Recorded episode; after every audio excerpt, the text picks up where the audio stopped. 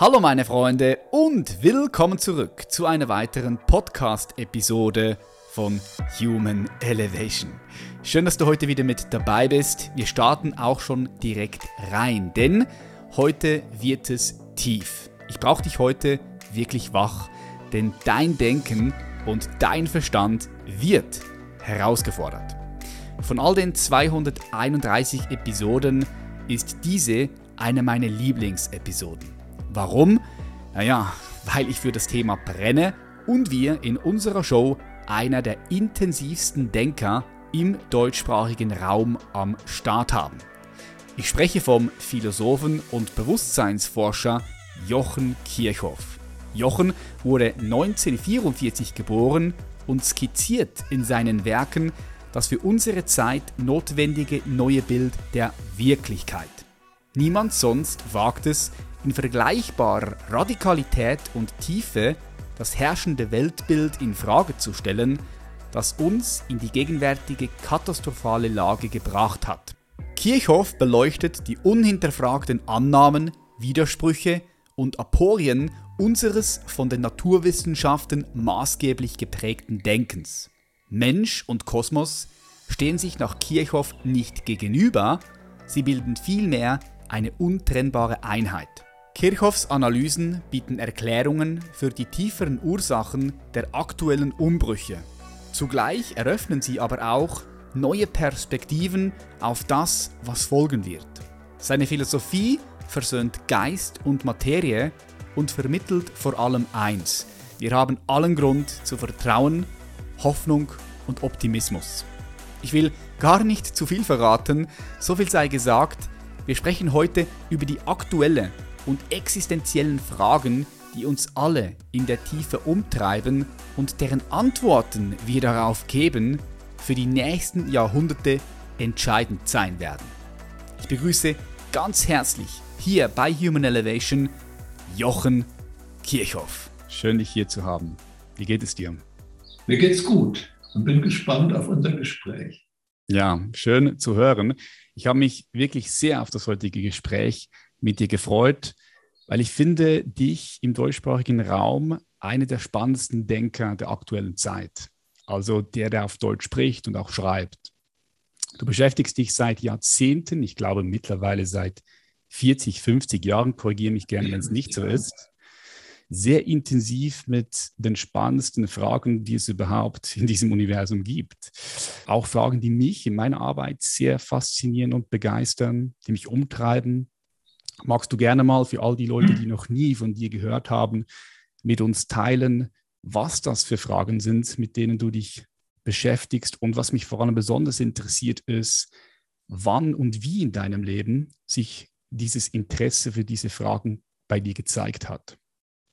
Naja, ich beschäftige mich ganz wesentlich seit über 50 Jahren mit der Mensch-Kosmos-Frage. Und damit ist eine anthropologische Frage, was ist der Mensch, aber auch was ist der Kosmos, was ist das Universum, wie sind wir darin eingehängt, was hat das Universum mit uns und wir mit ihm zu tun? Und diese ganze Wechselwirkungsfrage. Und letztendlich immer zentral, was der Mensch ist. Also das ist sozusagen die, die, die eigentlich brennenden Fragen, die nach dem Licht, nach der Gravitation, was sind die Gestirne, warum bewegen sie sich, wie bewegen sie sich. Und äh, gibt es andere Lebewesen auf anderen Gestirnen, haben die Kommunikation mit uns oder sind wir allein, was ich nicht glaube, was ich für absurd halte. Aber äh, die, all diese Fragen beschäftigen mich und die, macht das Leben, die machen das Leben eigentlich auch interessant und mhm. spannend. Mhm. Deswegen ist mir es auch nie langweilig, weil diese Fragen sind so grundlegender Natur, dass ich mir nichts Interessanteres eigentlich vorstellen kann. Insofern mache ich das immer. Und deine andere Frage, also, um das kurz zu sagen, wann das angefangen hat, im Grunde schon mit 12, 13 hat das ja. angefangen bei mir. Also mit 12, 13 fing ich an, mich für Astronomie zu interessieren, Physik, Astronomie. Und äh, als Zwölfjähriger, glaube ich, habe ich zu Weihnachten ein Sammelband bekommen, das neue Universum. Und da sind für Schüler für Jugendliche wurde das schön aufbereitet und dachte, das sind ja hochinteressante Dinge. Und da bin ich eigentlich nie wieder losgekommen bei diesen Fragen. Aber das war, da war ich noch ganz klein. Später gab es andere Beeinflussungen, kann ich auch gerne nennen. Auf jeden Fall ähm, sind das Themen, die sind so existenziell und essentiell, dass eigentlich jeder damit zu tun hat. Dass keiner kann sich sozusagen aus dem Thema rausnehmen oder davonstehlen. Man kann sagen, interessiert mich nicht, ich habe so viele andere Dinge zu tun, ich bin beschäftigt und muss mein Geld verdienen und so. Trotzdem, jeder ist ja damit irgendwie konfrontiert. Wir sind ja Wesen auf diesem Gestirn, in diesem Kosmos. Insofern interessiert uns das in gewisser Weise alles. Und wir sind, da können wir uns ja nicht rausnehmen. Obwohl viele denken, na ja, Herr Kirchhoff, was Sie sagen, ist ja ganz interessant. Ich höre mir das gerne mal an, auch mal anschauen, mal ein Video von Ihnen. Aber letztendlich, ja, was soll ich damit anfangen? Ja, du hast recht, weil irgendwo entweder unbewusst oder bewusst beschäftigen wir uns alle mit der Frage, wer sind wir? Wer sind wir wirklich? Oh, ja. Sind wir dieser Körper hier oder haben wir diesen Körper nur? Was ist Tod? Und mhm. Gibt es vielleicht etwas, was nicht stirbt, weil es nie geboren wurde und deshalb auch gar nicht sterben kann, weil es immer da war? Und was ist der Sinn? Warum sind wir überhaupt hier? Ne? Ich glaube, unbewusst suchen wir alle nach Antworten. Ja, und Glaube ich auch. Die Sinnfrage, die du ansprichst, wenn ich kurz das nochmal sagen kann, weil du dieses Stichwort gibst. Die Sinnfrage ist natürlich auch ganz zentral. Ne? Wozu? Warum? Natürlich auch woher und wohin, hängt ja damit zusammen. Jetzt, Vergangenheit, Zukunft. Und was ist der Sinn? Und unsere wunderbare Leibesorganisation, sage ich gerne, ist so unfassbar, dass es eigentlich absurd wäre anzunehmen, dass es ein, ein Würfelspiel des Zufalls sein sollte. Alles spricht eher für das Gegenteil, dass wir also irgendwie in einer Weise organisiert sind, die mit Sinn zu tun hat und dass wir auch sinnvoll, sinnvolle Lebewesen sind oder sein können, sagen wir mal. Wir haben die Chance, wir haben das Potenzial, sinnvoll zu leben und auch zu denken. Ob wir es immer nutzen, ist eine andere Frage. Aber das Potenzial haben wir. Nur mhm. meine These. Mhm. Ja, sehe ich auch so. Jetzt, du schreibst in deinem neuen Buch Kosmos, darüber möchte ich auch gerne heute mit dir sprechen, sehr viel über, über was aktuell gerade so passiert. Du sprichst von der Weltkrise. Mhm. Kannst du uns da mal mitnehmen? Also wie zeichnet sich diese Weltkrise für dich ab? Wie macht sich das bemerkbar für dich? Die Weltkrise habe ich schon vor 20, 30, 40 Jahren gesehen. Also als die Corona-Krise anfing, war das für mich ein Moment der Verblüffung. Das muss ich zugeben. Da brauchte ich einige Wochen, ehe ich das einigermaßen geordnet hatte. Und dann habe ich gesehen, dass, wie die offizielle Version hier verlautbart wurde, dass es nicht stimmen kann.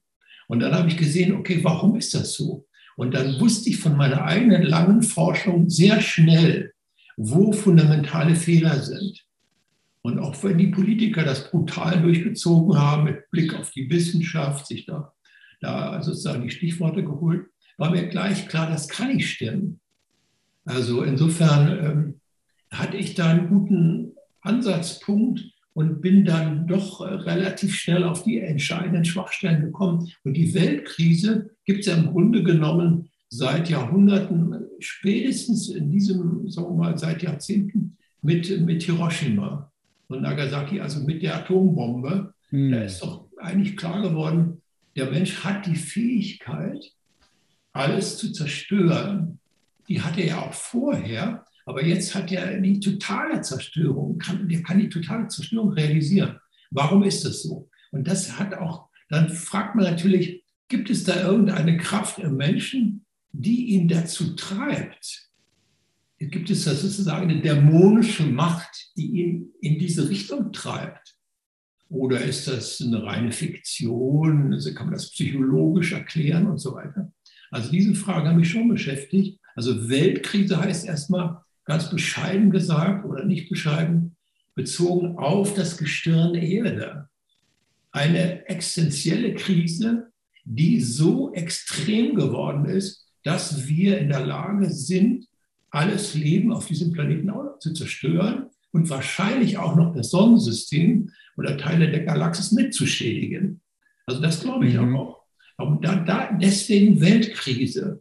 Mhm. Und äh, diese Weltkrise das hast du vielleicht auch gesehen, dass manche der Einleitungen dieser Essays ganz immer gleich von dieser Krise spricht. Mhm. Ganz am Anfang sage ich das immer wieder. Haben wir noch eine Chance oder sind wir verloren? Das habe ich schon in dem ersten Essay, der da abgedruckt ist, von 1993 gesagt. Also mich hat das nie gewundert. Es war, diese, dieser Planet war nie ohne Krise. Er war immer in der Krise. Und äh, die Frage stellte sich immer, was bedeutet das? Sind wir irgendwie einem dämonischen Pfad gefolgt? So hat es der Teufel im, im Genick, ja? Am Genick oder jetzt mal bildlich gesprochen oder wie auch immer. Und äh, was hat das mit den Menschen zu tun? Gibt es da eine Grundspannung, die man so oder so entscheiden kann? Diese Fragen haben mich also immer doch sehr beschäftigt. Insofern Weltkrise meint die Corona-Krise. Es meint auch die technokratische Krise. Es meint auch anders nochmal gesagt Technofaschismus und Ökofaschismus und alles, alles zusammen. Und die, die, Sinn, die Sinnlosigkeit, in der sich viele Menschen empfinden, auch die Überforderung. Der normale, der normale Mensch heute ist doch total überfordert. Er ist doch vollkommen, vollkommen hilflos. Was ihm eingetrichtert wird durch die Medien, das glauben doch die meisten, nicht alle, aber die meisten. Mhm. Insofern ist er völlig überfordert. Weil ich appelliere ja immer, äh, ob nun mit Erfolg oder nicht, immer wieder an den Einzelnen sein schöpferisches Potenzial zu finden und zu erfüllen, gegen den kollektiven Sog ins Verderben, sage ich mal. Mhm. So. Okay, du sprichst vom Technofaschismus. Kannst du uns da mal mitnehmen, was du konkret damit naja, meinst? Technofa es, ja? ja, Technofaschismus heißt also, die, Faschismus äh, kann man ja auch nicht so genau definieren. Ne? Das kann man ja nicht, nicht ganz genau machen. Aber Technofaschismus, dass die, die Technik mittlerweile zum Gott geworden ist. Also ich habe schon vor Jahrzehnten gesagt, die Technosphäre ist zur Theosphäre geworden. Das hat ja schon der berühmte Frank Tipler ein Quantenphysiker 1994 gesagt in seinem Buch Physik der Unsterblichkeit. Er hat das alles vorweggenommen, was heute sozusagen der Mainstream gewissermaßen ist. Great Reset und, und diese Transhumanismus hat er alles vorweggenommen. Das ist ja alles auch alt. Mhm. Also Technofaschismus ist, die Technik versklavt den Menschen und ähm, macht ihn im Grunde genommen zum Teil der Maschine. Ja, also sozusagen, du hast nicht nur den Chip, der wird dir vielleicht auch eingepflanzt, irgendwann bist du der Chip. Mhm. Du hast den nicht nur unter der Haut, sondern mhm. du bist selbst der Chip. Und dann die Frage, ja, dann kann man vielleicht in die Unsterblichkeit flüchten und irgendwo kolonisiert man das Weltall und äh, ist eh, lebt ewig als technisches Etwas. Und dann ist die Frage, was hat das noch mit den Menschen zu tun? Und da sind wir ja wieder bei der Frage nach dem, nach dem Menschenbild, der äh, Great Reset und alles. Der Transhumanismus, der eliminiert ja eigentlich das, was nach meiner Überzeugung genuin zum Menschen gehört, das schöpferische Potenzial, was du hast, was ich habe, was im Grunde genommen jeder Mensch hat. Und das wird ja irgendwie ausradiert, weil du musst es gar nicht haben. Es wird für dich gemacht. Du brauchst auch vieles gar nicht, weil es machen andere für dich. Und ähm, insofern, aber ich glaube ja an den, ich habe ja den unbändigen Glauben an das schöpferische Potenzial des Menschen. Und dass er ein hohes Wesen ist, ein geistig-kosmisches Wesen. Und wenn ich da diesen Glauben nicht hätte, gegen alles, was hier läuft, dann würde ich gar keinen Satz schreiben, würde ich kein Video machen, da würde ich überhaupt nichts dazu zu sagen. Ich habe aber dieses dieses tiefe, also das Wissen eigentlich, das ist mehr als Glauben, das ist das tiefe Wissen, dass es das gibt. Und das hält mich auch äh, aufrecht und das äh, sozusagen bestimmt mein ganzes Leben. Hm. Und wenn ich das nicht hätte, weiß ich nicht, ich könnte auch gar nicht, ich könnte gar nicht existieren. Hm. Ich würde da in diesem Bereich dieser Technokratie und Transhumanismus hast du erwähnt, da gerne auch noch mal ein bisschen tiefer tiefer drauf ein, weil ich denke, das ist ja das, was jetzt gerade aktuell passiert. Oder das ist etwas, ja. was uns alle beschäftigt. Ich meine, wir laufen hier mit dem Mobile Phone rum und ich bin immer wieder erstaunlich, wie, wie abhängig wir auch von dieser Technik sind. Ich meine, ich sage jetzt, ich, ich bin nicht komplett gegen Technologie. Ich sage immer, alles hat sein Licht und hat seinen Schatten. Ja. Die Frage ist, was machen wir natürlich damit? Wie nutzen wir das? Aber dass Mensch und Maschine so ein bisschen miteinander verschmilzt. Also wie du es gesagt hast, dass irgendwann der Chip im Körper ist oder wir so ein Chip werden. Also ich sehe diese Tendenz schon auch, die, die, die, die ist da, oder mhm. kann man nicht einfach wegleugnen. Und das ist auch etwas, was mich beschäftigt. Aber vielleicht, bevor wir dort reingehen, würde mich noch interessieren, was hat denn die Wissenschaft damit zu tun? Weil du sprichst ja auch davon, dass die Wissenschaft zu einer Art neuen Religion geworden ist. Ja, genau. Und wie hängt das vielleicht zusammen?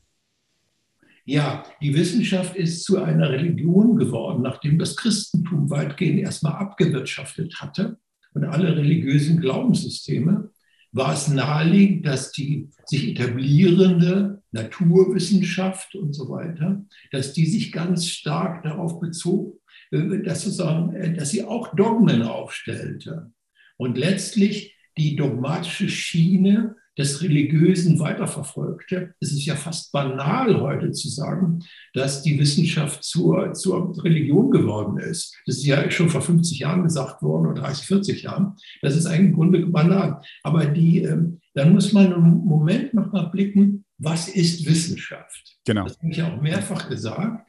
Äh, die Menschen wissen, haben, machen sich nicht klar, was Wissenschaft ist. Wissenschaft, wie sie entstanden ist, eigentlich schon in der Antike, aber dann in der Neuzeit, spätestens seit dem 16., 17. Jahrhundert, hat mit Leben nie etwas zu tun gehabt. Das ging nie um Leben. Es ging immer um eine abstrakte Mathematisierung von Phänomenen, von Dingen.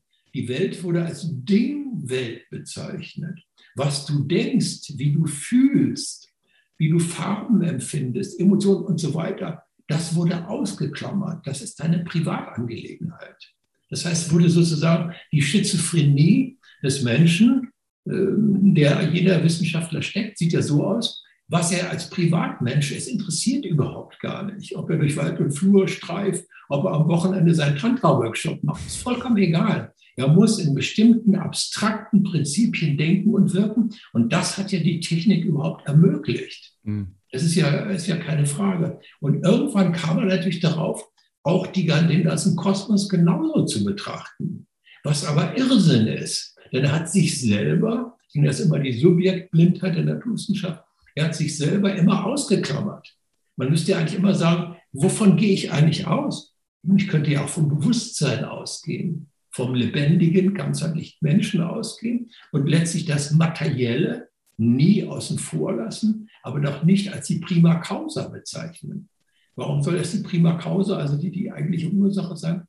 Das ist überhaupt nicht sicher. Also Wissenschaft hat mit Leben, mit Lebendigsein, mit Bewusstsein in diesem Sinne eigentlich gar nichts zu tun. Wer das glaubt, der irrt. Auch die, auch die Biologie, wie sie sich entwickelt hat, mit ganz wenigen Ausnahmen, das gab es zum Teil noch im 19. Jahrhundert, 20. Jahrhundert, gab es noch einzelne Biologen, die das noch anders gesehen haben. Es gab auch Naturwissenschaftler und Kosmologen, die noch einen anderen Blick hatten. Großes Beispiel für mich äh, Giordano Bruno, ja, 16. Jahrhundert, den die Kirche äh, umgebracht hat, nach langer Kerkerhaft, oder einen, einen vor 50 Jahren verstorbenen Philosophen, den ich auch immer wieder erwähne, einen gewissen Helmut Friedrich Krause, den kaum einer kennt, aber der auch sehr wichtig ist. Es gab Einzelne, die tatsächlich den die Tür aufgemacht haben zu einem lebendigen Kosmos. Die gab es. Und äh, ich gehöre irgendwie auch in diese Richtung hinein. Und äh, das, diese Möglichkeit hat es immer gegeben. Diese Tür ist nicht verriegelt und verrammelt. Diese Tür ist auf. Und sozusagen, ich sage mal ein bisschen poetisch, in deiner Brust kann sich die Tür öffnen. Und in deinem Geist kann sich die Tür öffnen. Das ist einfach nicht so, dass das alles zu, zugemauert ist. Wir leben, wir sind nicht ummauert. Wir haben uns selber ummauert. Wir haben uns selber total blockiert gegen alles Lebendige und müssen uns nicht wundern, wenn es irgendwann alles um die Ohren fliegt, wenn es alles zerstört wird. Mhm. Ja, also die, das ist nochmal ganz klar. Wissenschaft ist ein Projekt gewesen, die, die, das letztendlich auf Weltbemächtigung, auf Weltbeherrschung, auf Macht basiert. Ja, das heißt nicht, dass man die Technik, das äh, würde ich auch nicht tun, diabolisiert oder, oder dämonisiert. Ich bin überhaupt kein Technikfeind in dem Sinne, dass ich Technik generell dämonisiere. Das ist einfach Quatsch. Das ist so Unfug. Das würde ich auch nicht tun. Aber es gibt eine Megatechnik, eine, eine überzogene Technik, äh, die in irgend, irgendwann mal an einen Punkt kommt, wo sie den Menschen versklavt. Und das ist eine ganz heikle Zone. Wo ist das passiert? Wo ist es noch okay und wo ist nicht mehr okay? Kann ich auch nicht in letzter Sicherheit sagen. Behaupte mhm. ich auch gar nicht. Da bin ich auch unsicher mit der Technik. Weiß mhm. ich nicht. Was ist noch okay, was ist nicht mehr okay? Ja, ist krass, oder? Ich meine, ja, also da bin ich auch überfordert. ich maße mir nicht an, dass ich das alles ganz genau unterscheiden könnte. Mhm. Aber ich weiß, was Wissenschaft ist. Ich weiß, was Technik ist. Und ich weiß, glaube zu wissen, wie immer, was der Mensch ist. Dass der Mensch eben ein tiefes, spirituelles Wesen auch ist. Auch geistig, spirituell, kosmisch, geistig.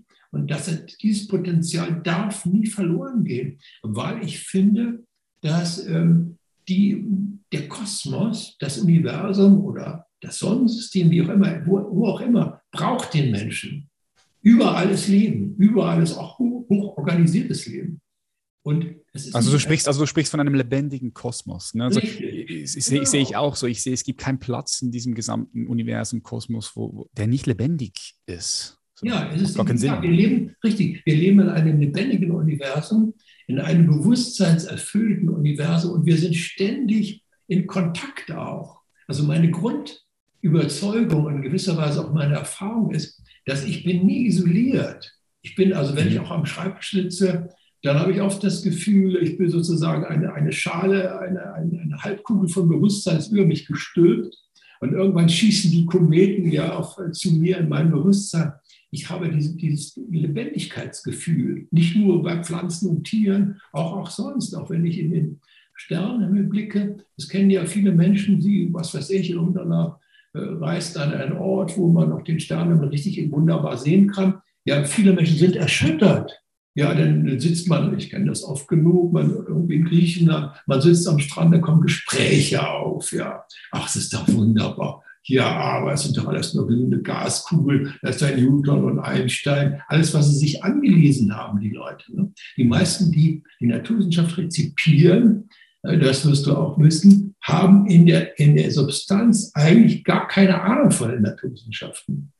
Das heißt, ähm, sie können auch die Kritik nicht verstehen, die daran geäußert werden kann. Deswegen, kurze Bemerkung noch dazu, habe ich ja in meinen Videos immer den Versuch gemacht, auch in den Büchern, das Herrschende abzuleiten und plausibel zu machen und dann die Kritik einzusetzen. Weil wenn ich bestimmte Dinge kritisch beleuchte, viele wissen ja gar nicht, worum es geht. Die mhm. haben auch gar keine Ahnung. Zum Beispiel Gravitation. Ist Gravitation unendlich schnell oder hat sie eine Geschwindigkeit? Warum durchdringt sie die Materie? Ja, wenn sie die Materie durchdringen, ist sie vielleicht eine, eine wellenlose Strahlung. Ist ja unglaublich. Wie kommt das? Und diese Fragen, ja. Mhm. Und äh, für die meisten ist das alles so irgendwie schon so runtergewirtschaftet. Äh, die Leute, du hast vom Smartphone gesprochen oder, oder hast es gezeigt nochmal. Äh, die Leute bedienen ihr Smartphone, aber sie machen sich überhaupt gar nicht klar, was da alles für Voraussetzungen drin stecken, die, dass das überhaupt geht. Dass, ähm, was ist das Feld? Was transportiert eigentlich diese Welt? Und diese Fragen sind hochinteressant und denen kann man nachgehen und kommt da zu interessanten Ergebnissen, die nicht unbedingt die der Mainstream-Physik sind, denn das, diese Fragen sind mehr oder weniger aufgesteckt worden. Und die meisten Menschen denken keine Sekunde darüber nach. Wenn einer einen anderen anruft über sein Smartphone, ja, ohne dass eine Drahtverbindung ist, er denkt keine Sekunde daran, wie das überhaupt möglich ist. Das ist doch eigentlich eine Ungeheuerlichkeit. Mhm, also, absolut. Ja, ja und das, was, was steckt dem, was ist, was ist dahinter? Äh, und äh, das, das Fragen, die mich brennend interessieren. Ich bin auch ein Wissenschaftskritiker ein scharfer Wissenschaftskritiker, aber auch ein Wissenschaftshistoriker. Ich kenne die Geschichte der Wissenschaft recht gut. Weißt du, das habe ich ja auch in dem Buch hier, äh, Kosmos, was ja hoffentlich in Kürze erscheint, in den nächsten Tagen, würde ich mal sagen, dass das auch tatsächlich, ich kenne die, die Physikgeschichte, ich kenne die Geschichte der Wissenschaft. Sonst würde ich das gar nicht machen können. Und ich weiß genau, wo die Schwachstellen sind. Ich kann die Schwachstellen alle ganz genau benennen. Mhm. Und äh, setze auch da an. Und ähm, viele sagen, ja, der Kircher, was behauptet der denn alles? Woher weiß der das und so? Ja, das kann man aber auch bis zu einem gewissen Grade plausibel machen. Also ich bin Wissenschaftskritiker, ich bin Wissenschaftshistoriker und auch Philosoph in dem Sinne, dass ich auch die Ganzheit des Menschen, das Spirituelle mitbedenke. Also ich versuche, sage ich mal ein bisschen plakativ, eine Einheit von Historiker, von Wissenschaftskritiker, von auch Naturwissenschaftlern in gewisser Weise und spirituellen Menschen in einer Person zu sein. Mhm. Das zusammenzubringen, das Innen und Außen, individuell, kollektive, alles genau. so ein bisschen genau. zusammenzubringen. Genau, also das zusammenzubringen, mhm. versuche ich. Ob mir das immer gelingt, weiß ich nicht. Mhm. Aber letztendlich ist mein, mein Ziel, da äh, ich will der Repräsentant sein, der zeigt, dass es möglich ist. Mhm. Sozusagen, ich kann mich nicht orientieren an dem und jenem in diesem Sinne, mhm. äh, sondern ich, ich muss es selber zeigen. Letztendlich muss man es hier immer selber machen, muss ich dir nicht erzählen. Du kannst es nicht für einen anderen machen, du musst es selber machen. Alles, was, was wichtig ist, kannst du nur selber machen. Ja, das stimmt. Ja, es ist so wichtig, was du sagst, weil, also, um das jetzt ganz platt nochmal so kurz zusammenzufassen, ja. so die Wissenschaft hat sich verloren im Außen, berücksichtigt aber nicht, dass es da auch einen inneren Raum gibt. Ja, wir haben den, den äußeren Raum, wir haben ein, alle einen inneren Raum und ich würde sogar so weit gehen, da gibt es noch einen viel tieferen Raum, in dem das Innen und das Außen entsteht. Ja. Das ist meine Erfahrung. Aber die Wissenschaft hat sich so ein bisschen in diesem äußeren Raum verloren und vergisst die anderen Räume. Und was aber wichtig wäre, wenn wir die Wissenschaft jetzt weiterentwickeln wollen würden, dass man das so ein bisschen so zusammenbringt. Weil ich denke, die Wissenschaft hat ja auch einen, einen enormen Wert in unsere Gesellschaft gebracht. So, wir sind weggekommen von diesem magisch-mythischen Denken, die Kirche, das ist die Wahrheit, die Bibel, das ist es, ja. Sondern die Wissenschaft hat uns ja auch ermächtigt, äh, rational über Dinge nachzudenken, analytisch vorzugehen. Das heißt, die hat ja schon auch einen ganz klaren Wert, aber so wie ich dich höre, hat sie sich ein bisschen verloren und geht reduktionistisch vor. Ist das richtig? Ja, sie geht, sie geht radikal reduktionistisch vor. Also Reduktion, Reduktio ist ja die Zurückführung, Reduktionismus zum Beispiel in der Physik auf immer kleinere Teilchen. Mhm. Auf immer kleinere, immer kleiner, immer kleiner, immer kleiner, immer kleiner. Und das wird in mathematische Formeln gepackt oder es werden wie in, im CERN, ja, werden dann äh, Teilchen aufeinander geschossen. Und, und, äh, und dann will man äh, angeblich dann hat man dann alles Mögliche gefunden, was aber ganz schwierig ist, was auch ganz scharf kritisiert werden kann. Also die Wissenschaft, das heißt auch nicht, dass ich die Wissenschaft im Grund und Boden verdamme, aber man muss einfach sehen, dass da eine Fehlentwicklung vorgenommen wurde. Und es ist nicht zu leugnen. Und äh, das, das, das, wenn wir da nicht, wenn uns das nicht gelingt, dann wird uns diese Wissenschaft und auch die Technik zugrunde richten. Das ist dann der berühmte Technofaschismus, mhm. der dann äh, Platz greifen wird. Und dann ist wirklich die Technosphäre ist dann die Theosphäre, ist dann zum Gott geworden. Mhm. Ja, das sehe ich, das sehe ich. Ja. ja. Das, kann, das kann ich sehen. Ja. ja. machst du täglich dann deine Unterwürfungen. Im tibetischen Buddhismus gibt es diese Niederwerfungen. Und ich sage oft, der moderne technische Mensch macht jeden Tag ständig seine Niederwerfungen. Denn da letztlich hat er das Gefühl, er muss sich da niederwerfen und äh, er macht sich klein. Und das ist auch, der Mensch wird durch die Technik klein und der Transhumanismus, der setzt da noch eins drauf. Der macht dich eigentlich nicht nur klein, er, er, er macht dich ein, er tötet dich in gewisser Weise als lebendiges Subjekt, macht dich zum Anhängsel, KI, künstliche, künstliche Intelligenz mhm, mhm. und so, eines Ganzen, einer Maschine. Du wirst zum Teil der Maschine. Das ist ja nur alles bekannt und heiß diskutiert und so weiter. Und äh, angeblich soll dann diese Superintelligence dann den Menschen übertreffen in seinen Fähigkeiten, was ich nicht glaube. Also mhm. äh, die, äh, das, das ist eine pure Behauptung. Aber diese pure Behauptung ist auch eine, eine, eine Utopie und auch ein Attraktor. Die Menschen halt nicht gerne da mitziehen. Ja, wunderbar, wenn das alles möglich ist, ist doch fantastisch. Ja? Mhm. mhm. Aber das glaube ich alles nicht. Das der, für mich ist es der Weg ins Unheil. Aber ich habe ja auch, Patrick, ich habe ja auch Alternativen aufgezeigt, auch in den Büchern und Videos und so weiter. Ich kritisiere ja nicht nur, ich sage ja auch ganz klar und deutlich, wo ich Alternativen sehe. Mhm. Ja, ich sage ja auch nicht, der Mensch ist irgendwie missraten hier und so, sondern ich versuche ja auch aufzuzeigen, wo er eben nicht missraten ist. Und ich versuche aufzuzeigen, wie man die Welt anders sehen kann. Ich, ich zeige ja Alternativen. Ich bin ja nicht nur ein Kritiker, äh, der ähm, irgendwie, sagen wir, rummäkelt und, und an dem, was da alles schiefläuft. Ja, ist wichtig. hört man ja oft das elendige Rumreden über diese Dinge. Aber eine Alternative zu bieten, die was Lebendiges hat, was mhm. Lebbares auch hat. Ja, wo der Einzelne auch einen Strom aufzeigen, wo der Einzelne auch einsteigen kann. Und, Patrick, wenn ich es noch sagen darf, das versuche ich nicht, versuche ich nicht dogmatisch zu machen. Das meine ich auch nicht, sondern ich mache Horizonte auf. Ich sage, das sind Denkhorizonte. Mhm. Ich versuche den Einzelnen, der meine Bücher liest, der Videos sieht und so weiter, versuche ihm sozusagen das Potenzial des Mitdenkens zu appellieren. Du musst dir nicht alles bieten lassen, von mir auch nicht. Johann Kirchhoff ist kein Guru und will auch gar nicht sein, sondern ich will den Einzelnen in diesen öffnenden Denkhorizonten einfach ermuntern, selber zu denken. Ja, einfach auch selber denken. Der Mensch ist auch ein denkendes Wesen. Und er kann auch selber denken, ohne nun intellektuell ewig in sich selbst zu kreisen, was ja auch ein Irrsinn ist. Mhm. Dann bist du auch verrückt dabei. Mhm. Aber mhm. du bist ein denkendes Wesen und bist aber auch ein liebendes Wesen, ein verstehendes Wesen und du bist doch ein, ein Wesen, was spirituell ist. Und ohne die Spiritualität kann ich mir Leben auch gar nicht vorstellen. Mhm.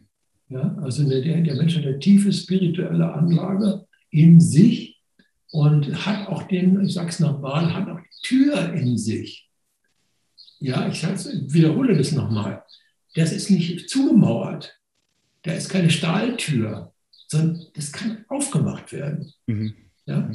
Und ähm, also das, anders geht es gar nicht. Und da ist der Mensch aufgerufen, das kann man nicht von einem anderen übernehmen und das nachplappern, sondern letztendlich bist immer du derjenige, der es machen müsste oder eben nicht macht. Und du kannst nicht nachahmen, du kannst auch nicht der, der Follower sein du bist der Follower und der ist der toll, der ist so toll, den will ich, da werbe ich mich für nieder. Das bringt es auch nicht. Viele Menschen sagen mir in so einem Zusammenhang, habe ich immer wieder gehört, Herr Kirchhoff, das überfordert mich einfach. Was Sie da sagen, das ist eine totale Überforderung. Wie soll ich denn das machen? Das kann ich gar nicht. Da sage ich, ja gut, mag es eine Überforderung sein, aber trotzdem ist es doch ein, ein Potenzial. Versuch es doch. Warum willst du dich selber klein machen? Du musst dich doch nicht klein machen, du musst doch nicht alles erzählen lassen.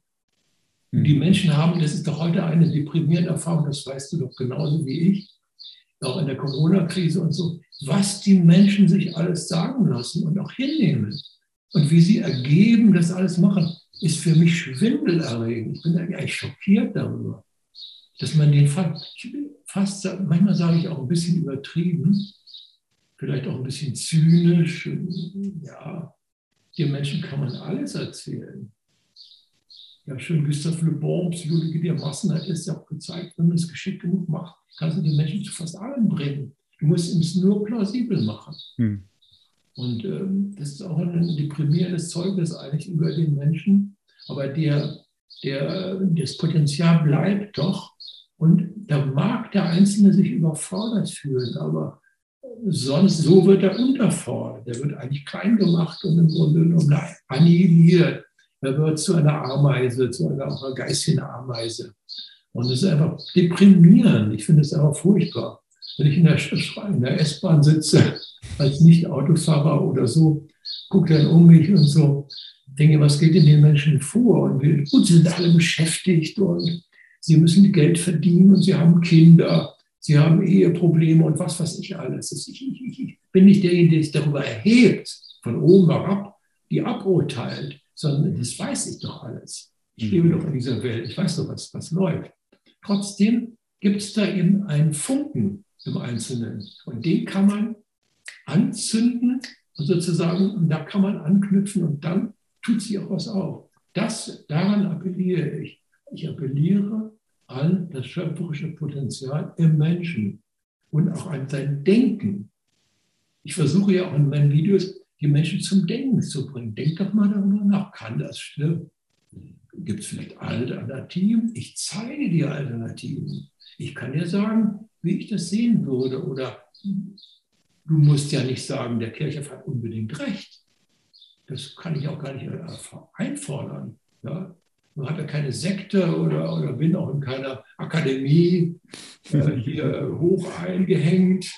Ach ja, ja, als, äh, als, das bin ich ja nicht, sondern ich mhm. bin als einzelner Denker und Philosoph seit Jahrzehnten auf einer gewissen Spur und versuche diese Spur lebendig zu vermitteln. Über Bücher, über damals lange Zeit ja an der Universität auch, Humboldt-Universität. Ja. ja, es sind ein paar tolle Videos auch von dir online auf dem YouTube-Kanal von der Universität noch damals. Mhm. Es sind ein paar gute Videos auch von dir online auf deinem YouTube-Kanal. Ja, ja, ich habe ja auch ähm, von der Universität. Ja, ja ich habe ja auch in der Humboldt-Universität elf Jahre gelehrt und, äh, und zig Vorlesungen gehalten und viele sind mitgeschnitten worden, hm. auch als Audio-Mitschnitt. Ne? Und äh, da weiß man ja auch, was ich gemacht habe. Und äh, das habe ich eben auch äh, gemacht, um die Menschen irgendwie aufzurütteln, obwohl es immer wieder Situationen auch im Hörsaal gab, wo, man, wo ich das gesehen habe, dass die Menschen auch manchmal denken, sie hören nicht richtig. Mhm. Weil ja, so ist sozusagen in der ehrwürdigen Universität, da gehe ich dann so in meinen Hörsaal, das weiß ich noch, da sehe ich die Bilder, dass da Einstein, dass da Planck und so weiter. Und dann gehe ich daran vorbei und dann komme ich in meinen Hörsaal und dann sage ich, gebe ich eine Gegen, gebe ich eine Gegenprogramm, mache ich dann. Und das ging. Es war, war möglich. Es ist vielleicht heute nicht mehr möglich, aber damals in den 90er Jahren und frühen 2000er Jahren war es noch möglich für mich. Mhm. Mhm. Ja, ähm, also was ich definitiv so sehe, ist, dass dieser technische Faschismus, so wie du ihn nennst, eine Konsequenz ist von der reduktionistischen Wissenschaft, dass sie sich so ein bisschen verloren hat. Das heißt, stellt mich, mir stellt sich da die Frage, wie ist es dann möglich, die Wissenschaft weiterzuentwickeln? Ist es überhaupt möglich und wie würde so eine weiterentwickelte Wissenschaft aussehen? Eine, ich glaube, dass Weiterentwicklung ist nur ein Aspekt dabei. Eine Weiterentwicklung im eigentlichen Sinne bei diesem desaströsen Pfad kann es eigentlich nicht geben. Man muss manches auch zurücknehmen. Also es ist auch ein Stück weit innehalten und zurücknehmen. Also wenn man, wenn Goethe sagt, äh, redet von anschauendem Denken und denkender Anschauung, und das ist auch bei jeder Pflanze, ja, denkende Anschauung, anschauendes Denken. Das kann man nicht mit der Technik machen. Es gibt aber die unmittelbar Kontakt mit der Weltwirklichkeit, der lebendigen, physisch-sinnlichen, aber auch der hörsinnlichen, ja, hörsinnlich und auch, auch übersinnlich und so weiter. Das geht nur über, über innere Organe. Und die müssen weiterentwickelt werden. Und äh, die Technik kann einem helfen, bestimmte Dinge zu erleichtern. Fakt ist aber, dass es nicht tut und dass eine, eine Weiterentwicklung der hier üblichen Wissenschaft kaum möglich ist. Also ich habe ja auch äh, mit, mit Physikern und, und allen möglichen Leuten diskutiert. Ich habe das ja alles gemacht. Und ich weiß ja, wie, wie das läuft. Ich habe ja auf Podien gesessen, auch um, hier so ein spektakuläres Urknallpodium vor 22 Jahren hier in Berlin. Und äh, da habe ich mich ja eingemischt und habe dagegen gesprochen und so weiter. Also ich habe es gemacht, was ich konnte. Aber ich weiß natürlich ganz genau, dass der, dass der Philosoph, wenn er auftritt, darf ich das noch kurz sagen, der Philosoph, wenn er auftritt, immer ist er irgendwie gilt er als der Mann fürs Schöngeistige. Ach, ich auch, ja, so interessant. Okay, also reden Sie mal. Als ob man nichts zu sagen hätte, und dann die Überraschung, was ich auch erlebt habe mit Physikern und so weiter, wenn dieser Jochen Kirchhoff dann plötzlich gar nicht der Schöngeist ist, und plötzlich geht er ganz in die knallharten, heißen Punkte rein. Die Fakten, ja. ja. Ja, stimmt das überhaupt mit dem Urknall? Was ist denn überhaupt die Evidenz dafür? Ist das überhaupt bewiesen? Kann das überhaupt bewiesen werden? Was ich sage, das kann es gar nicht. Insofern, da, da muss man eben auch dann so beschlagen sein, dass man das mitdenken kann und weiterdenken kann. Also insofern Weiterentwicklung der Wissenschaft nur mit gewissen Einschränkungen. Mhm. Manchmal, manches muss man auch schlicht lassen. Und ähm, ich glaube ja auch, weißt du, Patrick, letztendlich an einer Kulturrevolution. Ja. Ich habe den Augen noch, also wenn ich, wenn ich der Auffassung wäre, dass die Dinge sowieso alle so weiterlaufen, wie sie jetzt laufen, dann muss ich nicht antreten. Ich glaube ja. immer noch an eine sozusagen kosmisch induzierte Kulturrevolution, ein Aufwachprozess, wie man so schön sagt, ja, ein Aufwachprozess, wo tatsächlich eine, eine bestimmte Zahl von Menschen aufwachen und dann irgendetwas sich ändert, auch eine Transformation passiert. Und diese ganzen Ideen sind mir sehr nah. Und das, ohne diese Perspektive würde ich auch die Flinte ins Korn werfen. Denn das, ich, ich glaube an einem, sozusagen, da ist noch was da.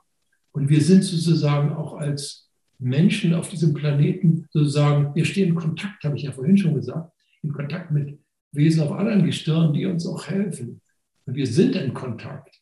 Und es muss möglich sein, da eine, eine, Formation zu finden, die tatsächlich dann auch ähm, das, das Ärgste abwendet. Aber ähm, das, ist, ähm, das kann man nicht in, in, schnelle Formeln bringen. Und wenn man es dann versucht zu konkretisieren, ganz genau sein will, landet man sehr schnell in so einer, in so einer Art Utopie, die dann auch ganz schnell so ähm, merkwürdig wirkt und zum Teil ja auch dann leicht ins Sektiererhafte gehen kann. Ne? Da muss man aufpassen, weil das meine ich alles gar nicht. Ne? Ich kenne ja auch äh, die vielen Vorstellungen, die es gibt und habe ja auch manchen Film auch gesehen, der in diese Richtung geht. Und gehen immer, so geht es eigentlich gar nicht. Es gibt da gute Filme, wie der erste Teil Matrix, der ist wirklich gut. Ne? Ja, ja. Teil 3 ja. schon nicht mehr so gut, aber ja, der erste Teil ist wirklich gut. Ja. Also ähm, ich glaube letztendlich an eine, ich sage es nochmal, eine kosmisch induzierte äh, Revolution, in gewisser Weise eine metaphysische Revolution. Mhm. Und, ähm, in, und noch eins draufgesetzt, da, dazu rufe ich eigentlich auf. Ich rufe zu einer metaphysischen Revolution. Und da muss kein Blut fließen, da müssen keine Barrikaden errichtet werden. Das ist ein, ein Appell an, an, an das menschliche Potenzial. Ja, und äh, da muss ah. auch der Kirchhoff so bejubelt werden. Das ist vollkommen uninteressant. Sondern es geht um das, was der Einzelne selber sein könnte, was auch in ihm drin ist. Das haben wir ja schon gesagt, mehrfach. Ja, ja. Ja, ich kann das sehen. So wie du es jetzt noch, äh, noch mal so in den Raum reinbringst, kann ich sehen, dass die Wissenschaft sich ja nur bis zu einem gewissen Punkt vielleicht weiterentwickeln kann und, und das war es dann. Und da muss etwas völlig Neues entstehen. Das ist ja wie damals mit den Religionen, oder ich hoffe bis, bis heute noch, dass sich die Kirche weiterentwickelt, das Christentum, der Islam und ja, es kann ja auch sein, dass sie sich wahrscheinlich auch irgendwo ein bisschen weiterentwickeln, aber äh, die haben ja die ganzen Leute und wenn, wenn ja. oder hätte, also hätten Zugang zu, zu vielen Leuten und wenn die sich also wirklich weiterentwickeln würden, das wäre das wäre natürlich geil, da wär, würde ich ein Riesenpotenzial drin sehen, wenn sie so eine postreligiöse Spiritualität so mehr, mehr in diesen Bereich, ja. Bereich reingehen. Und darum, ja, ich sehe das auch so. Also die Wissenschaft irgendwo, es ist gedeckelt, es ist fertig und da muss etwas völlig Neues entstehen in dieser Revolution, in dieser metaphysischen Revolution, wie du es nennst. Und ich glaube auch, dass das passiert. Ich glaube, das passiert ja. ist. Ich kann das sehen. Was ich aber auch parallel sehen kann, ist, dass wir immer mehr und mehr uns auch in diese Technik verlieren und in diesen Transhumanismus reinkommen. Mhm. Und, und da ist meine Frage, das, ist, das treibt mich wirklich um. Weil wenn wir jetzt mal in das Universum schauen, in den Kosmos, dann können wir zumindest sagen, dass mit der Komplexität der Materie auch eine Komplexität des Bewusstseins einhergeht.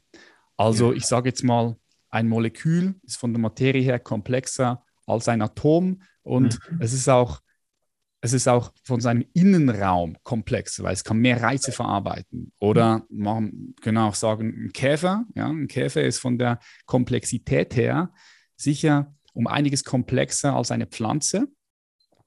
Und der Innenraum, das Bewusstsein des Käfers ist komplexer oder wenn wir Tiere, Menschen anschauen.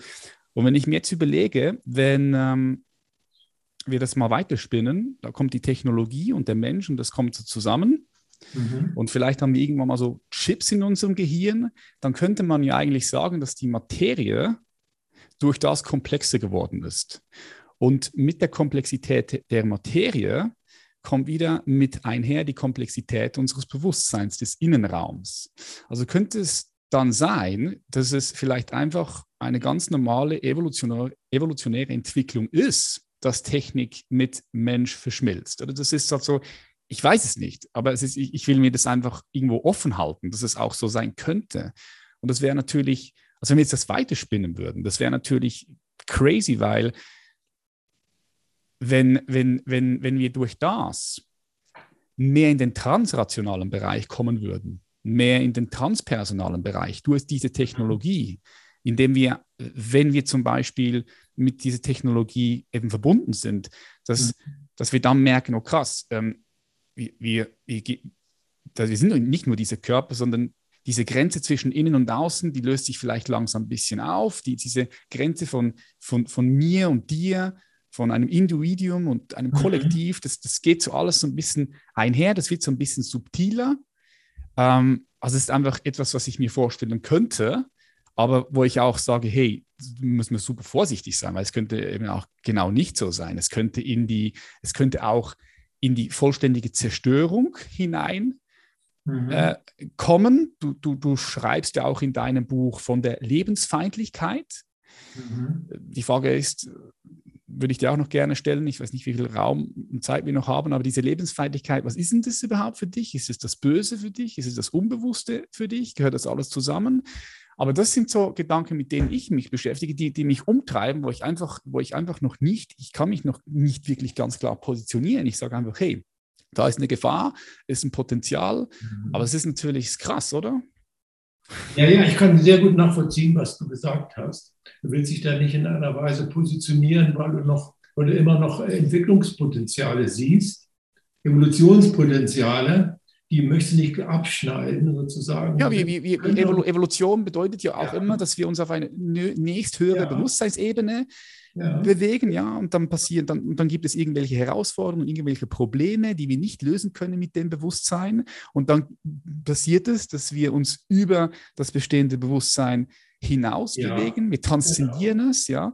Und, und dann haben wir wieder die Lösung zur Verfügung, die wir auf der runterliegenden Bewusstseinsebene nicht gehabt ja, ja, haben. Das mir ist das alles bestens bekannt. Ich habe auch äh, gründlich Ken Wilber studiert. Ich habe bestimmt äh, zehn Bücher von ihm gelesen äh, auf Englisch und so. Ich kenne Ken Wilber gut. Und ja, das, diese Gedanken sind mir sehr nah und die habe ich auch, mit denen habe ich mich auch beschäftigt. Obwohl ich beim Kennen, also ja, das kann ich verstehen, vom Rationalen zum Transrationalen. Ne? Das, ähm, obwohl, natürlich, wenn ähm, nicht auf der Perser, auf der rationalen Ebene bereits das so desaströs ist, dass da nichts mehr zu machen ist. Ich kenne ja die Thesen von, von Wilber, die sind mir bestens bekannt. Und äh, es hat aber leicht, sagen wir mal, bei Ken Wilber so einen gewissen Schematismus, der, der vielleicht auch drin liegt in so einem Modell da, in solchen Schichtenmodell. Ja, und äh, das habe ich immer versucht zu vermeiden. Also auch äh, bei, äh, ich habe, ähm, also das, man kann es ganz leicht machen, das macht er ja auch, äh, mit, äh, indem er ganz bestimmte Schichtenmodelle äh, auch visualisiert, also sozusagen sinnlich macht. Ja, das Spiral Dynamics zum Beispiel. So, oder Spiral, ja, oder Spiral Dynamics von Claire Graves. Ja, das ist auch ein spannendes Modell. Ne? Ja, Spiral Dynamics, ja klar. Und äh, ich habe dann oft genug bei Wilber-Leuten, die dann sagen, ja, eigentlich bin ich vielleicht hier unten. Ja, und dann, dann das wird irgendwie dann mechanistisch. Ich bin auch. Äh, sehe ich, ja, sehe ich, ja. Also, ähm, was ich beim, ich habe ja 2004, glaube ich, habe ich auf dem Wilber-Kongress in Bremen einen ähm, Vortrag gehalten und auch ein Seminar anschließend gemacht da ging es um, mein Thema war, das gibt es im, gibt's im, im, Netz auch, äh, ist mitgeschnitten worden, äh, die, das vergessene Zentrum. Und da ging es mir um die, die Ich-Frage. Mhm. Und ähm, weil für, die, für die ist für, für mich kolossal wichtig, weil ich fand auch, dass Silber die Ich-Frage nicht richtig behandelt, dass er da zu kurz denkt. Und das, da sind wir, können wir jetzt nicht behandeln. Mhm. Das wäre ein eigenes Thema die Frage des Ich, des menschlichen Ich, nicht im Sinne von ein enges Ego, sondern in der Ichhaftigkeit, die Selbstbezogenheit des Menschen im tiefsten Sinne. Denn das Ich-Zentrum ist ja nicht einfach auszuklammern oder einfach zu eliminieren. Also mir sind diese Sachen sehr vertraut, ich kenne sie gut, habe aber irgendwann auch ähm, mich mehr davon losgelöst und habe auch damals auf diesem Kongress 2004, kannst du dir ja mal angucken, äh, das habe ich da, da ist der Workshop drauf, den ich gemacht habe und auch der Vortrag ist drauf. Und ich habe den gesehen, ich habe den gesehen, ich habe das Video gesehen. Das, ja? Ja, ja, ja. Und ähm, da, äh, okay, dann kennst du das. Also habe ich versucht, da so ein bisschen andere Akzente zu setzen, was nicht so einfach war, aber immerhin kam es gut an. Die Leute die sind ja mitgegangen, mhm. äh, erstaunlich mitgegangen und äh, war ja richtig auch äh, dann wie ein Erfolg in Anführungszeichen, wenn man es so will. Ja? Aber ähm, ja, also da, ich kann das verstehen. Aber für, also ich glaube, dass ich, also ich würde diese nicht mehr favorisieren. Ich glaube, dass da so eine Weiterentwicklung in diesem Sinne nicht möglich ist. Glaube ich einfach nicht. Also du sprichst von der Weiterentwicklung jetzt mit Maschine und Mensch. Ja, auch was du da sagst. Mit der Komplexität, das, Materie. Das Personale, ja. Transpersonale, das Rationale, das Transrationale. Muss man durch alle, muss man durch alle Türen des Rationalen gegangen sein, alle Stufen erklommen haben, ehe man dann zum Spirituellen kommt. Das ist eine Grundfrage, da sind wir wieder, was ist das Spirituelle? Klar. Er hat es ja reflektiert, ist es, ist es eine Stufe oder ist es eine Grundfähigkeit, die durch alle Stufen durchgeht? Das ist ja alles bekannt. Ne? Diese Sachen habe ich alle auch gründlich studiert und mich, mich intensiv mit beschäftigt. Also äh, ich würde sagen, es ist auch eine Grundfähigkeit und äh, aber da ist auch eine Vereinseitigung in der Sache drin, ein Schematismus, der für meine Begriffe dann nicht weiterführt. Ich glaube, dass ich da, wie soll ich sagen, dass mein Ansatz da ähm, weiterführt, aber ich will da gar keine Polemik entfachen. Wilber hat gute Sachen gemacht und, und äh, unglaublich wichtig auch in, in, den 80er, 90er Jahren auf jeden Fall, auch noch mal in den frühen 20er. Auf jeden Fall. Also ich will keine Polemik jetzt entfachen hier gegen Wilber überhaupt. Aber liegt es mir gar nicht. Ne? Das habe ich auch damals übrigens nicht gemacht. Wenn du ja, nee, nee, nee. Keine, keine Polemikus entfaltet. Mhm.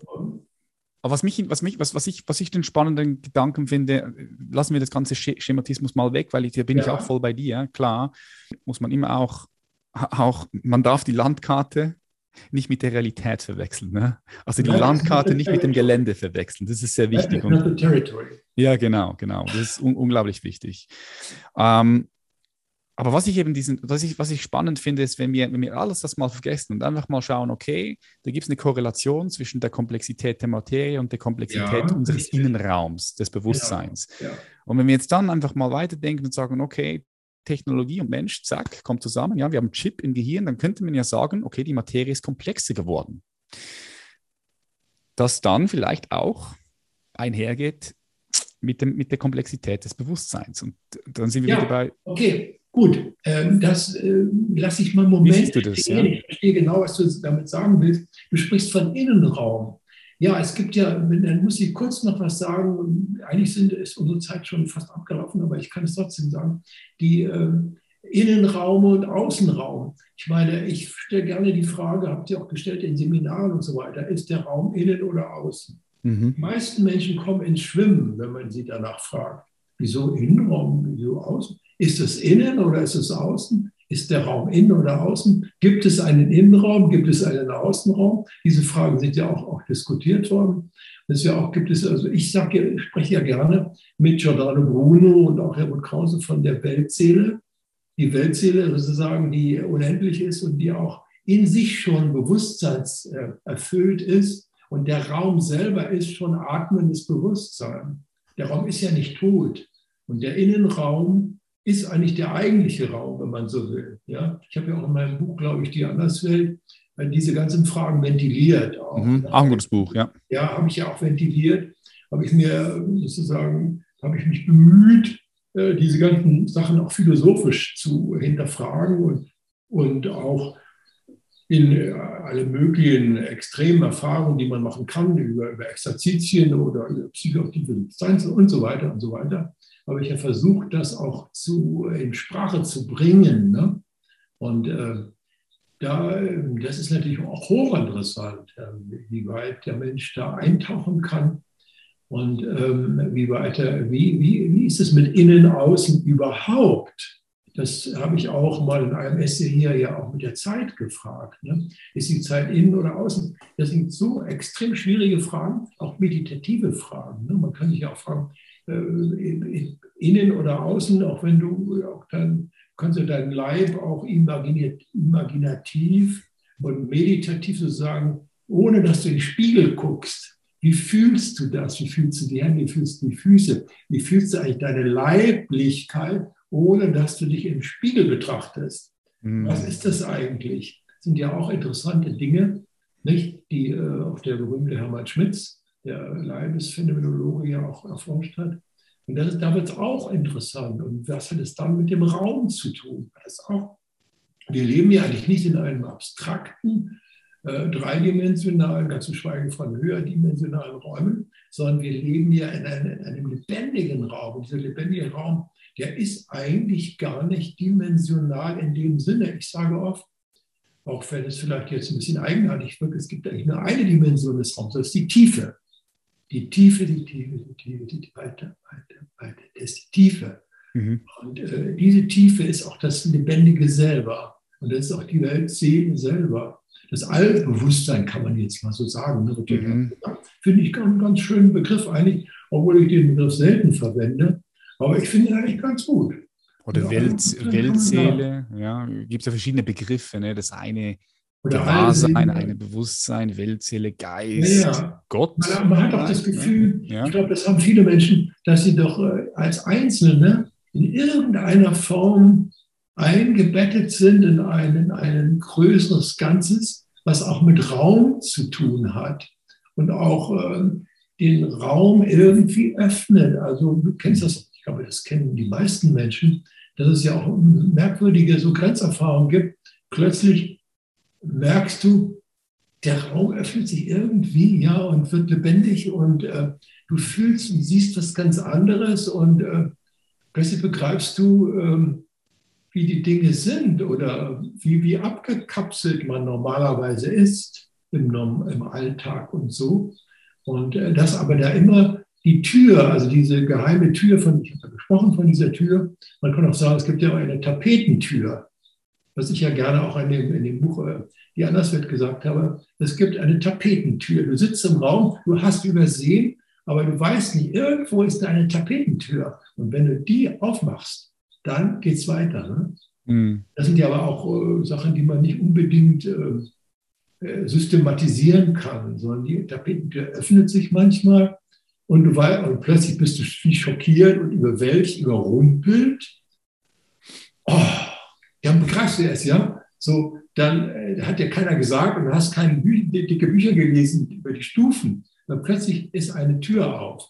Und wenn die Tür mal aufgemacht ist, das ist meine jahrzehntelange Erfahrung, bestimmte Türen in diesem geistig-spirituellen Sinne, wenn die mal geöffnet sind, sind sie nie wieder zu schließen. Mhm, mhm. Ja, das stimmt, ja, das stimmt. Das ist einmal geöffnet stimmt. worden, sind sie nicht wieder zu schließen. Gibt kein Zurück mehr. Einmal aufgemacht, kein zurück. Nicht zurück. Du kannst ja, nicht eine, eine, Stahlwand jetzt nachträglich noch einziehen, weil es dir vielleicht äh, nicht so passt oder so. Nein, wenn du die Tür aufgemacht hast, dann äh, Gehst du durch. Wenn du, was weiß ich, wenn du die Liebe kennst, dann weil kennst du die Liebe, dann musst du nicht, äh, kannst du nicht sagen, nee, das mache ich jetzt mal dicht, ja. So geht es ja. einfach nicht. Mhm. Nur als Beispiel oder auch mit anderen oder Musik oder wie auch immer. Mhm. Bestimmte Erfahrungen die sind grundlegender Natur. Nicht nur bei Kindern, bei Kindern sowieso, aber auch äh, grundlegender Natur. Es gibt bestimmte Türen, wenn die geöffnet sind, weißt du, das ist tatsächlich eine Seinsmöglichkeit, eine Bewusstseinsmöglichkeit. Und das hilft dir und das erfüllt dich auch und das macht dich lebendig. Sonst mhm. bist du ja halb tot. Also manchmal, die Leute, mhm. die sind da, ja, manche hat man das Gefühl, das ist so, so leblos so irgendwie so, wie so äh, marionettenhaft. Das ja, ist stimmt. traurig eigentlich zu sehen. Also, mhm. Das finde ich schade, weil das verspielt ein Potenzial der Menschen. Das verspielt es. Das verhökert sozusagen das Potenzial. Das finde ich schade, wenn der Mensch sein eigenes Potenzial letztlich ähm, für ein Apfel und ein Ei verkauft oder verhökert und dann wird er leer. Da bleibt nichts mehr übrig. Was soll da noch übrig bleiben? Da bleibt ja nichts weiter.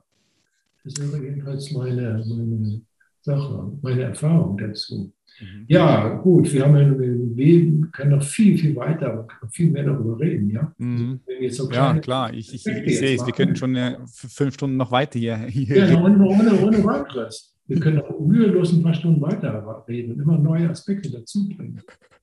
Was ich, was ich noch ja. gerne machen würde, weil, weil wir haben über dieses Innen-Außen noch gesprochen und ich finde, hier gibt es ein sehr schönes Zitat aus deinem, einem Buch, was ich gerne zitieren würde, aus deinem neuen Buch Kosmos, was eigentlich gut dazu passt, über das auch, was wir gesprochen haben. Das lautet, wir begreifen die Welt, das Universum, den Kosmos nach Maßgabe unseres eigenen Bewusstseins.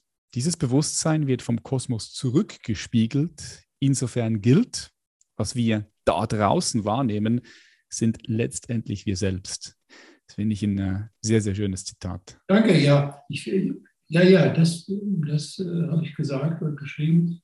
Und äh, wenn ich es jetzt nochmal von dir so höre, dann würde ich sagen, ja, das würde ich unbedingt sagen, so ist es auch. Also das ist eine gute, äh, sagen wir mal, eine gute Maxime, es ist gut, das immer wieder klar zu machen. Ne? Mhm. Auch dieses alte persische Sprichwort, der Kosmos ist wie ein Spiegel. Ja, auch diese Widerspiegelung ähm, ist ja auch wieder innen, außen und Kosmos und Mensch und so weiter. Und ähm, auf jeden Fall, da, da geht es weiter. Mhm. In der Richtung geht es weiter, lieber Patrick, würde ich sagen. Ja, es wird spannend, es bleibt spannend, Leben ist interessant was für ein crazy Trip, oder? und ähm, vielleicht noch ganz kurz, kannst du mir die in eins, zwei, drei Sätzen noch beantworten, weil es ist eine Frage, die ich fast allen meinen Gästen stelle. Stell dir vor, Jochen, du fliegst auf den Mond, du guckst runter, du siehst unsere Erde, die ja sehr fragil ist. Du siehst all die schönen Farben, das Blau der Ozeane, das Grün der Regenwälder, das Gelb der Wüsten und du siehst diese 7,8 Milliarden Menschen da drauf. Also du siehst die Menschheit als eine Spezies. Mhm. Was glaubst du von da oben, was braucht der Mensch jetzt gerade am meisten? Was der Mensch am meisten braucht? Was braucht er jetzt aktuell gerade aus deiner Perspektive von da oben? Der Mensch braucht am meisten äh, Erkenntnis seiner selbst, was er eigentlich ist. Der Mensch braucht die Erkenntnis seiner selbst. Und diese Erkenntnis seiner selbst hat auch zu tun mit der Einbettung in den Kosmos. Das heißt, er müsste verstehen, dass er kein isoliertes Wesen ist, dass er im Verbund, in Verbindung steht, dass er nie isoliert ist im Grunde genommen, auch wenn er sich isoliert fühlt, dass er verbunden ist und auch eine Allverbundenheit hat, haben könnte oder er könnte sich daran erinnern, dass es sowas gibt Insofern auch ein Weckruf im Sinne von Erinnerung. Das sage ich ja auch gerne, das weißt du ja, mhm. dass ich immer wieder auch gerne sage, äh, äh, benutze ich ja gerne das griechische Wort Anamnesis, dass der Mensch sich auch erinnern kann. Ich würde sagen, Erinnerung, Erinnerung an sein eigentliches Potenzial, das finde ich, äh, ist ein, ein ganz wesentlicher Punkt. Und darin ist viel eingeschlossen. Und äh, natürlich ist da auch ganz elementare Dinge sind da eingeschlossen, natürlich auch ganz praktische, elementare Dinge, die das Leben überhaupt möglich machen. ist ja klar. Ich rede ja nicht abgehoben. Dann ist ja immer auch, der Mensch muss, braucht viel auch im Materiellen, um, um, um normal zu existieren. Nicht? Du kannst nicht, äh, wie Gandhi mal so schön sagt, wenn du zu Hungrigen über Gott redest, werden die das satt sein, als Gott begreifen. Das kannst du nicht machen. Ne? Das dann, das, so geht es nicht. Ne? Mhm. Ja, das dazu, ganz kurz dazu wenn diese Erkenntnis da wäre, was glaubst du, wie würde die Welt in 50, 60, 70, 100 Jahren aussehen? Also was wäre vielleicht nicht mehr da? Was wäre noch da ja, in der Welt? Wenn, wenn meine intuitive Wahrnehmung, meine, meine Vermutung oder mein Glaube, von mir aus auch Wissen, ja, wenn das wirklich so ist, dass es eine Art äh, Transformation gibt und dass die, dass wir die, der nicht ausweichen können, dann ähm, stellen sich sowieso die Dinge ganz anders dar. Dann werden die Karten vollkommen neu gemischt. Und das können wir nicht, Patrick, das können wir nicht vorab abgreifen. Da gibt es eine magische Linie, äh, die ähm, kann man nicht verdinglichen, in dem Sinne, dass ich ganz genau weiß, hier ist diese Linie und ich weiß genau, was dahinter ist. Das hm. ist nicht der Fall. Ich glaube, es gibt einen magischen Moment oder kann diesen magischen Moment geben, wo für den Einzelnen, aber auch für ein Kollektiv, wo etwas passiert, was erschütternd sich zeigt, was aber nicht vorher gewusst wird. Aber wenn es passiert ist, das ist meine These, dann haben die Menschen das Gefühl, dass sie es immer gewusst haben.